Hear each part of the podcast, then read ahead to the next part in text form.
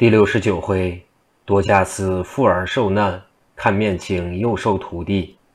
话说这小和尚原本姓邹，名孟勋，是山西大同府人士。父亲叫邹延尊，母亲于氏，倒也是个世家，家中颇有家私。他生下三岁，父亲母亲都相继逝世。他祖宗哥哥邹世标要夺他家私，夜中趁着无人，通了他家老妈子。把他暗地里抱出去，丢在山涧中。明日就报族中说，是夜里被虎豹所食，尸骨不留。焉知这周梦勋命不该绝，丢下去的时候，被山涧边一株大树绊住，并没跌下底去。邹世标因在黑夜之时瞧不清楚，以为必定丢死得了，就欢欢喜喜地回去了。这周梦勋被他一丢，顿时气绝。后来渐渐醒转，见没人来抱他，腹中又饥饿，就哭起来。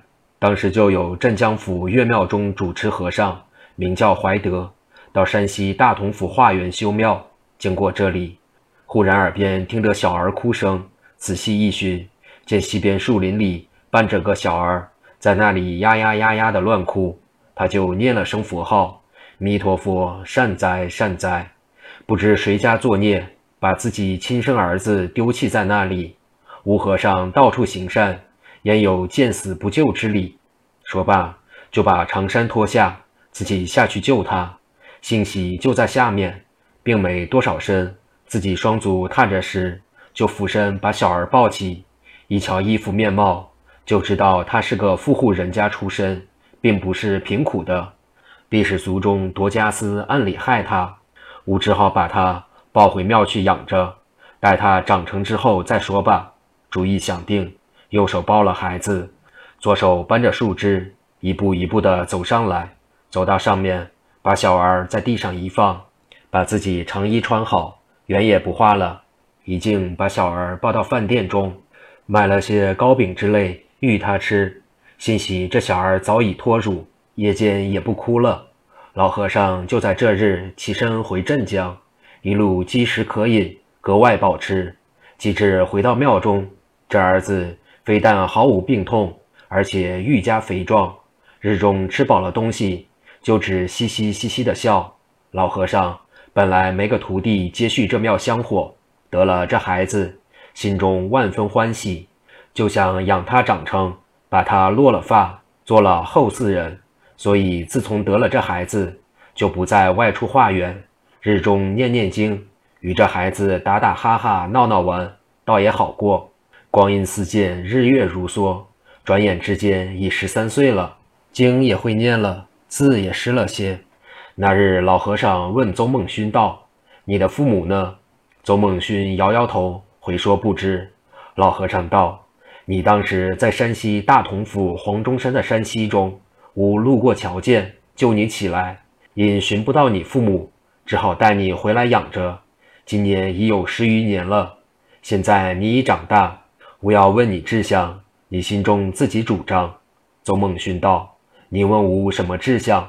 老和尚道：“你现在情愿带上路费回到大同，找寻自己家呢，还是不愿回家，就在吾庙中剃发修行，接续吾的香火？”邹孟勋年纪虽小，颇有主意，呆了一呆道。吾姓什么？名字叫什么？老和尚道：“吾也不知道。”小和尚道：“不知姓名，到哪里去找寻家里呀？”吾就落了发，也做了和尚吧。于是老和尚就择个好日子给他落发。从此二人认作师徒，朝晚诵经修行。有时人家请老和尚出去做功德，小和尚就守着庙。老和尚生了病。他就给请医生送汤药，如是数年，倒也安乐。这年邹梦勋已十六岁，忽然老和尚生了病，一日重似一日。老和尚自知不起，就把后事嘱咐一番。果然不到几日，老和尚就一命呜呼了。老和尚一死，就有关帝庙住持圆通想夺他庙产，把他赶逐出去。他医者年轻不知事物。二者又没有势力，碰不过他，只好由他赶逐，自己一面哭一面出庙，走来走去，没个安身。后来旁边人看不过，指引他一座无主破庙暂住。他进了庙，就坐在山门里睡着。忽见师傅披着红袈裟走来，对他说道：“你前者问吾姓名，吾不知道。现在吾知道了，你姓邹，名孟勋。因为你族中哥哥夺你家私，把你丢在山涧之中，吾把你救起回庙。这是你前身冤孽，不必提起他了。现在你又被圆通赶逐，以致无安身之处。”吾念十余年师徒之情，特来指引你一条门路。现在这里有个圣僧，名叫祭颠，他是个知觉罗汉转世，你可前去拜他做师傅。现在在这里张大人行园中，你明天就去寻他，跟他学些本领。吾自作画之后忙得很，没工夫同你多说话，你自己保重吧。说完了话，飘然径去。左梦勋一觉醒来。急忙出庙，要寻张大人行辕，苦于不知地方，一路往东行走，走到洞门口，见里面黑暗暗，深不见底。他到底有些孩子性情，就想进去看个底里。一路走去，走了有二里多路，就见一店，店街上坐着一人，他就咳嗽一声，陈亮就立起身，亮出刀来，大喝一声，开口就叫他妖怪。他倒大吃一惊，后来大家一问话，方知是济公的徒弟，他就倒身下拜，说明情由。陈亮也很欢喜，开口就答应。不料二人还没动身，忽然狂风大作，飞沙走石，一路腥臭触鼻，不可忍耐。陈亮说声不好，赶忙拖了邹梦勋往殿后就跑。方欲起身，忽见一个瘦手人身，浑身挂着树叶。面长三尺开外，口如血盆，东张西望，像寻找东西一般。忽见陈亮、邹梦勋在前，就反身往外就奔。陈亮见他非但不敢吃人，而且还怕人，就放大胆子转身向外，口中大嚷道：“追呀，追呀！”那物见背后有人追他，愈加狠命狂奔。陈亮、邹梦勋也追出洞外，只见那怪往山涧中涌身一跃。扑通一声，就没在水中去了。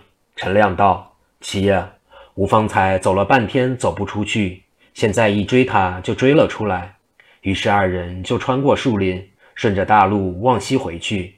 邹梦勋是自少没练过劲儿的人，哪里跟得上陈亮？陈亮只好慢慢走。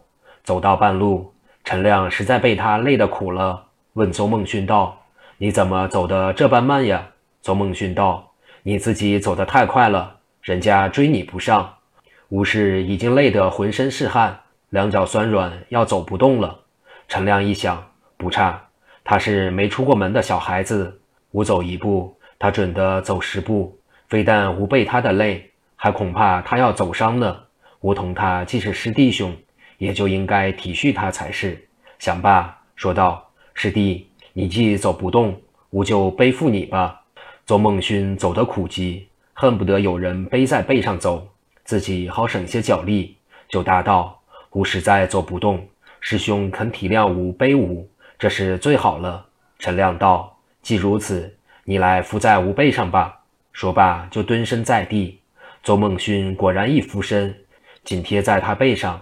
陈亮立起身，顿了一顿，道：“你年纪虽小，斤两倒也不轻了。”邹梦勋道：“师兄。”真背得起吾吗？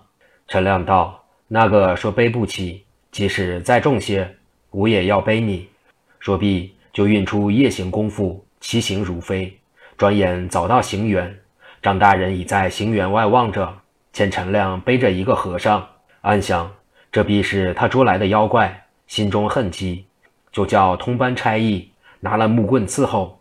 见陈亮一蹲身，把和尚放在地上。众人就一拥上前，棍棒乱下，不由分说。陈亮急待分辨，无奈一口气跑得呼呼乱喘，一时说不出话来。邹孟勋见众人上前打他，不知为些何事，自己无从分辨，只打得呀呀乱叫。陈亮恐怕打伤，忙用身子遮辩。众人不及收手，肩背上也早着了两下。张大人见小和尚哭得不成声。猛然醒悟道：“他既做了妖怪，哪里会怕打？他既怕打，必不是妖怪。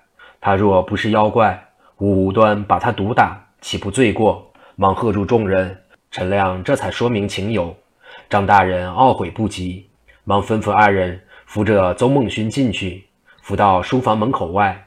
只听里边济公拍手笑道：“打得好，打得好！要做吴徒弟，须先吃吾一顿下马棒。”陈亮听着倒也好笑，引着邹梦勋进书房来见师傅。邹梦勋抬头一瞧，见济公满脸油泥，连耳目口鼻也瞧不清，头上戴着破僧帽，身上穿着件油泥堆积的破僧衣，赤着足，蹬着草鞋，头上短发。约有三寸开外，实在不成样。自己想到，我的师傅眉清目秀，气宇轩昂，身上衣服倒也干净的，哪里是这个样？这分明是个穷和尚。我不知同他磕头。陈亮用手指着邹梦勋道：“你怎么见了师傅不下跪呢？”邹梦勋道：“这个穷和尚不是吴师傅，我不愿给他磕头。”陈亮道：“你怎么知道不是你师傅呀？”邹梦勋道：“吾从前的师傅干干净净，没有这般龌龊的。”陈亮道：“你不愿拜他师傅也罢，只是吾方才念你同学师弟，背负了你多少路？现在你不做吾师弟，你也背还吾这些路吧。”邹梦勋一想，吾哪里背得动你，只好勉强磕了个头吧。于是就跪在地下拜了四拜。济公道：“你这是勉强拜吾。”不是诚心的，不好作数。陈亮道：“他年纪小，还有孩子气，师傅不必同他计较，就看在我份上，算了吧。”济公道：“不能，他不情愿，吾何必收他做徒弟？不要，不要。”张大人道：“吾方才认他是个妖怪，所以把他打了一顿，心中实在对不起。师傅念他吃过苦楚，就收了他吧。”济公这才应允道。吾看张大人份上不好推却，只得应允，给你取过法名，叫做悟真。你死后如有不好，无人要撵逐你出去的。说罢，又回头对陈亮道：“徒弟，你取的印信拿来吾看。”陈亮就从身畔掏出那颗石匣，济公把印交给张大人，又把石匣揭开了，倒出珠子，果然是五百粒。济公就在这里拣选了八十一粒。也递给张大人道：“这是你府中失去的，现在物归原主。余外的，把它变卖白银，周济昨天被水冲毁的人家。”张大人道：“好，吾给你办吧。”济公道：“大人肯办这件事，功德自然无量。只是有被水冲去一半的，有全被冲毁的，也有稍受水渍的，须得分别分别才好。”张大人道：“这事容易。”只需吾亲去查一查，就好照办。正在说话，忽有一人匆忙跑至书房，又出了一件差事。且听下回书中分解。